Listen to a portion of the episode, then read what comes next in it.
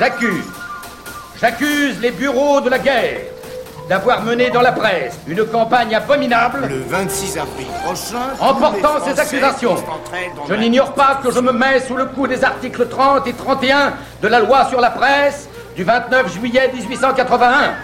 Et c'est volontairement que je m'expose. C'était à la une.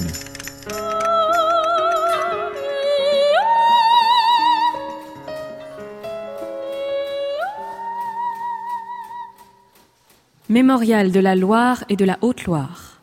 Mardi 3 novembre 1908. Lettre de Paris.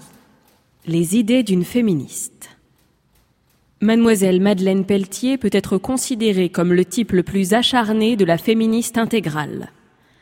Elle dépasse en extravagance nos pires lysistrates modernes et les suffragettes anglaises elles-mêmes semblent auprès d'elle possédées par l'esprit le plus rétrograde, le plus réactionnaire. Elle est docteur en médecine, et je crois même qu'elle est attachée au service d'un hôpital. Ses clients, ses malades, les journaux l'appellent docteur.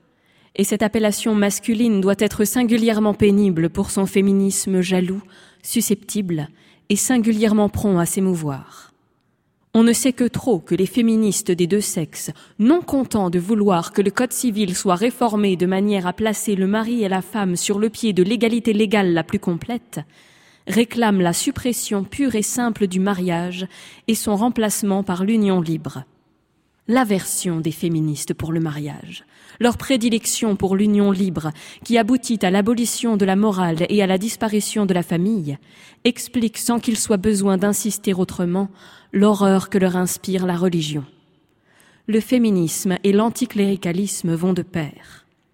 En outre, comme le socialisme, qui ne rêve qu'à désorganiser la société, a naturellement inscrit dans son programme l'union libre, dont la reconnaissance légale détruirait la famille, une des bases essentielles de l'ordre, et mettrait l'enfant aux mains de l'État, réforme revendiquée par le collectivisme, les féministes sont socialistes. Mademoiselle Madeleine Pelletier est fort désintéressée en cette matière des rapports légaux ou extra-légaux entre les deux sexes, car l'homme lui inspire une telle horreur que nous devons croire qu'elle n'a pas plus de sympathie pour l'union libre que pour le mariage. Si elle est femme, elle enrage de l'être et fait tout son possible pour qu'on oublie qu'elle l'est.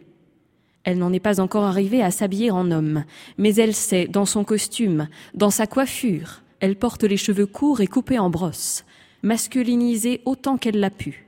Et je vous jure que cela ne l'embellit pas. C'est à croire qu'elle ne s'est jamais regardée dans une glace. Naturellement, elle réclame pour les femmes tous les droits que les hommes ont réservés pour eux-mêmes, à commencer bien entendu par les droits politiques. Elle veut que les femmes votent. Elle veut que les femmes puissent être élues.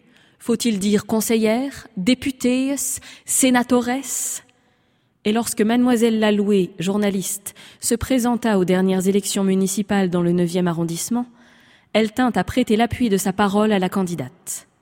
Je dois avouer que mademoiselle Laloué, qui est gentillette, et qui ne voulait que rire et se faire un peu de réclame, obtint beaucoup plus de succès que mademoiselle Madeleine Pelletier, qui prenait cette initiative au sérieux, et dont l'aspect un peu trop homasse n'était pas pour séduire des électeurs désirant s'amuser en se prêtant à cette bonne farce d'une candidature féminine. Notre terrible virago vient d'illustrer son nom d'un nouveau titre de gloire et de gagner de plusieurs longueurs la course à l'extravagance qui se dispute sur le terrain du féminisme en demandant que les femmes fassent leur service militaire. Elle ne peut tolérer que les hommes se targuent pour dominer les femmes de la supériorité qu'ils tirent de l'obligation qu'ils ont seuls de servir la patrie. Le docteur Madeleine Pelletier n'admet pas cette inégalité.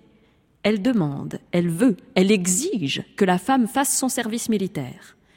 Et la revendication est d'autant plus inattendue que cette fougueuse féministe professe un antimilitarisme des plus déterminés.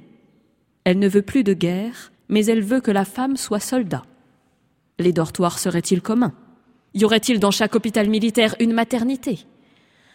Que de questions se soulèvent auxquelles il serait délicat de hasarder une réponse.